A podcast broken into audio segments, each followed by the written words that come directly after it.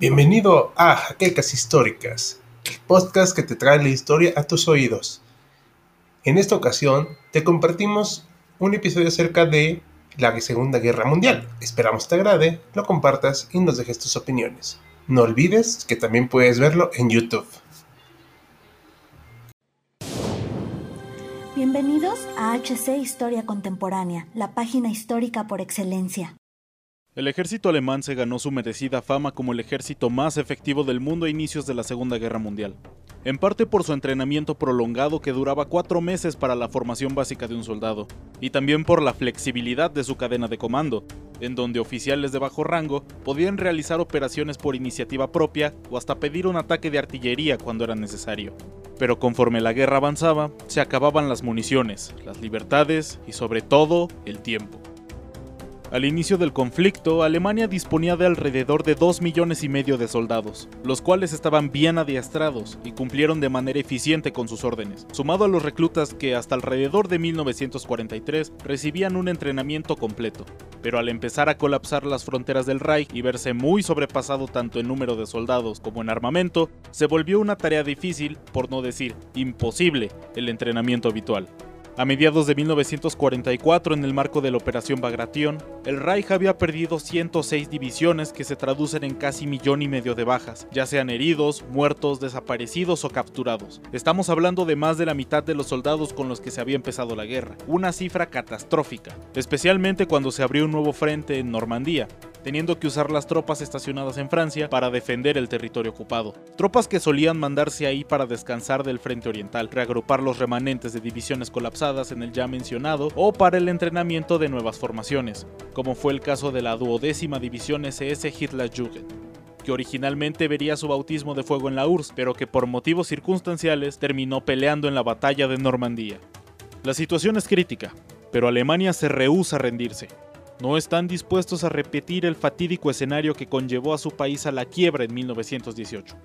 Términos como el la victoria final, comienzan a sonar más fuerte que nunca, dándole la voluntad de pelear a la población local a través del miedo, pues el gobierno alemán se encarga de propagar la idea de que el invasor será implacable con el pueblo ario. Un mensaje que hizo enlistar a quienes aún no estaban dentro de las filas del ejército, y para quienes no eran aptos por una condición física o ser parte de la máquina industrial, vital para el esfuerzo de guerra, serían enlistados en el tema de este corto documental, el Volkssturm. La creación de la milicia conocida como Volkssturm se remonta hacia 1935, pero había quedado como una idea lanzada al aire, no cobraría fuerza nuevamente sino hasta 1943, cuando Hitler se pronunció al respecto durante su discurso conmemorando el 130 aniversario de la batalla de Leipzig, y finalmente sería conformado el 25 de septiembre de 1944. Uno de los eventos que ayudó a la creación de esta milicia fue el atentado que sufrió Hitler el 20 de julio de 1944, orquestado por algunos altos oficiales del GER,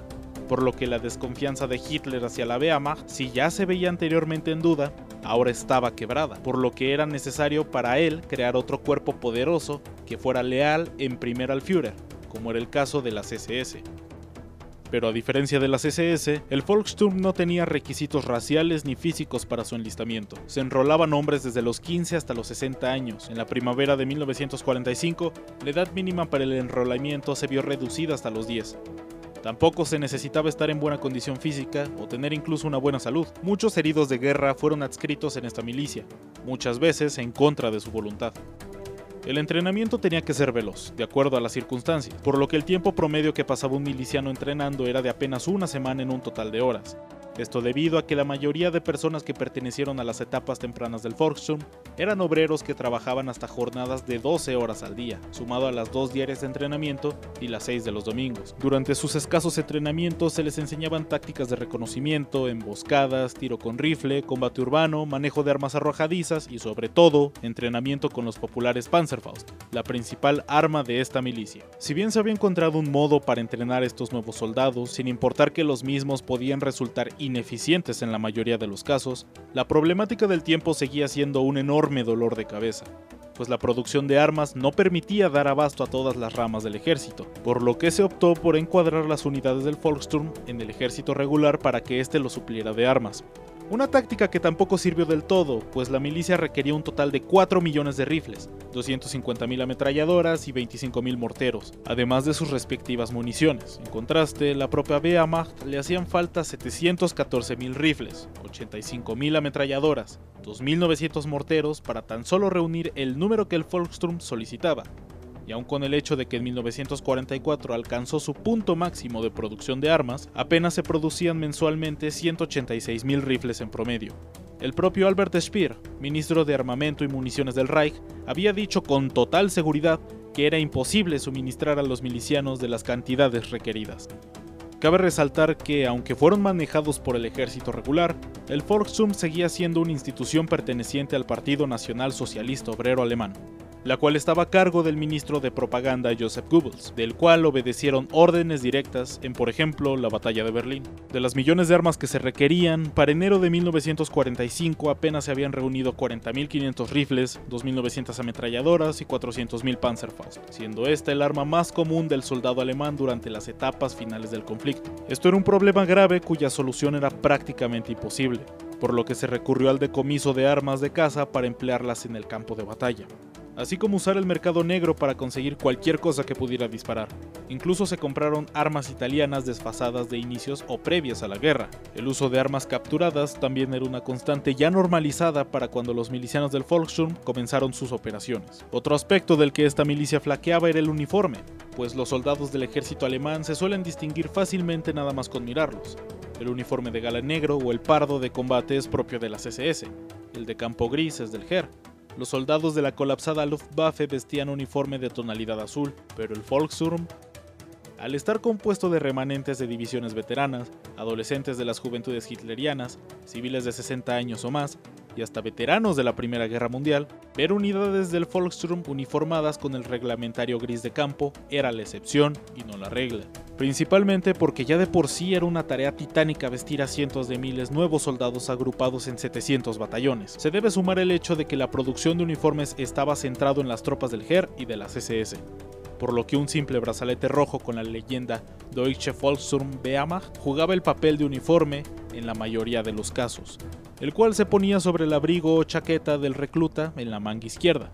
De este modo, los milicianos resaltaban no solo por su escaso entrenamiento, sino también por la falta de uniformidad, revelando desde la primera impresión lo improvisado y accidentado que resultó su creación. Los oficiales de esta milicia estaban compuestos por veteranos o soldados curtidos del GER, de las SS y hasta de las juventudes hitlerianas o de organizaciones no beligerantes del Partido Nacional Socialista. Cabe resaltar que cuando un miembro de uno de los cuerpos mencionados se unía al Volkssturm, mantenía el rango o a veces se le promocionaba uno superior, dependiendo la habilidad en combate del adscrito. La hora del bautismo del fuego del Volkssturm llegó a principios de octubre de 1944, a escasas semanas de iniciado el reclutamiento, en donde se usaron para defender la frontera oriental del Reich. Concretamente defendieron posiciones fortificadas y aunque sufrieron bajas considerables, pudieron mantener sus posiciones. El propósito inicial de las milicias era el emplearlos para defender su localidad de origen, en donde tuvieron relativo éxito al emplearse en posiciones defensivas o como guardias para las escasas y necesarias fábricas del Reich que sobrevivían para este punto de la guerra. Incluso se desempeñaron bien al realizar tareas de logística o de transporte de munición o tropas al frente. Eran buenos auxiliares que tristemente, más temprano que tarde, empezaron a usarse en el frente como sustitutos de divisiones regulares que habían sido eliminadas y que no podían recuperarse. Al ser reclutas nativos de la mayoría de posiciones estratégicas en donde operaban, los milicianos ofrecían una feroz resistencia, pues también estaban luchando para defender sus pueblos y ciudades.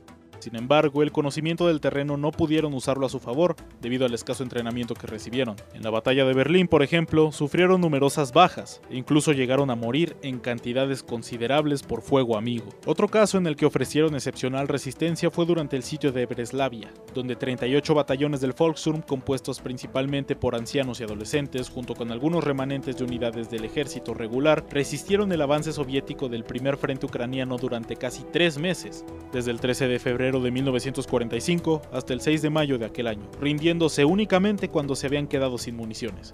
De esta batalla se destaca que del alrededor de 50.000 defensores alemanes, fueron capturados unos 40.000, los cuales causaron 60.000 bajas soviéticas. De los 700 batallones que lograron conformarse del Volkssturm, apenas 4 soldados de estos lograron la condecoración de la Cruz de Caballero de la Cruz de Hierro. Uno de estos es Ernst Tiburzi, quien logró la destrucción de cinco tanques T-34 empleando el para entonces común Panzerfaust, en el marco de la defensa de Königsberg, en febrero de 1945. Otro soldado destacado del Volkssturm fue Alfred Sech, quien vio combate desde sus 12 años de edad, recibiendo la Cruz de Caballero de segunda clase luego de haberle salvado la vida a 12 soldados de la Wehrmacht que habían quedado malheridos por la explosión de una granada, usando el camión de su padre para transportarlos fuera de la zona de combate, estos dos ejemplos nos muestran que pese a que las adversidades que se vivían a finales de la guerra, aún había soldados que sin importar su edad, estaban dando todo de sí para detener la inminente aniquilación del Reich. Esta milicia fue tan solo un intento desesperado para comprar tiempo que ya no se tenía. Estaban mal armados y mal entrenados. Aún así, los soldados del Volkssturm lucharon valientemente por una causa que iba más allá de los ideales de sus líderes defendieron sus pueblos y ciudades con determinación cuando fue necesario. Pero también hay que reconocer que fueron conscientes de su situación, rindiéndose cuando lo único que les quedaba por salvar eran sus propias vidas, como demostraron en Breslavia. El historiador británico Richard J. Evans calcula que la milicia alemana sufrió alrededor de 175.000 bajas luchando en ambos frentes. A esto cabe sumarle los 30.000 miembros que fueron reportados como desaparecidos en combate. El Volksum luchó hasta el amargo final, y lo pagó con su sangre. Esperamos que este material haya sido de tu agrado. Yo soy de Auslanda y te invito a que sigas viendo contenido de HC Historia Contemporánea. Suscribirte, darle like y compartirlo nos ayuda a que más gente conozca nuestro trabajo. El material de consulta puedes encontrar en la descripción del video y para todos los seguidores del podcast les recomendamos que también se den una vuelta por el canal de YouTube. Nos veremos en una próxima ocasión. Con esto damos por concluido el episodio de hoy. No dudes en acompañarnos la siguiente semana en un nuevo episodio de Jaquecas Históricas.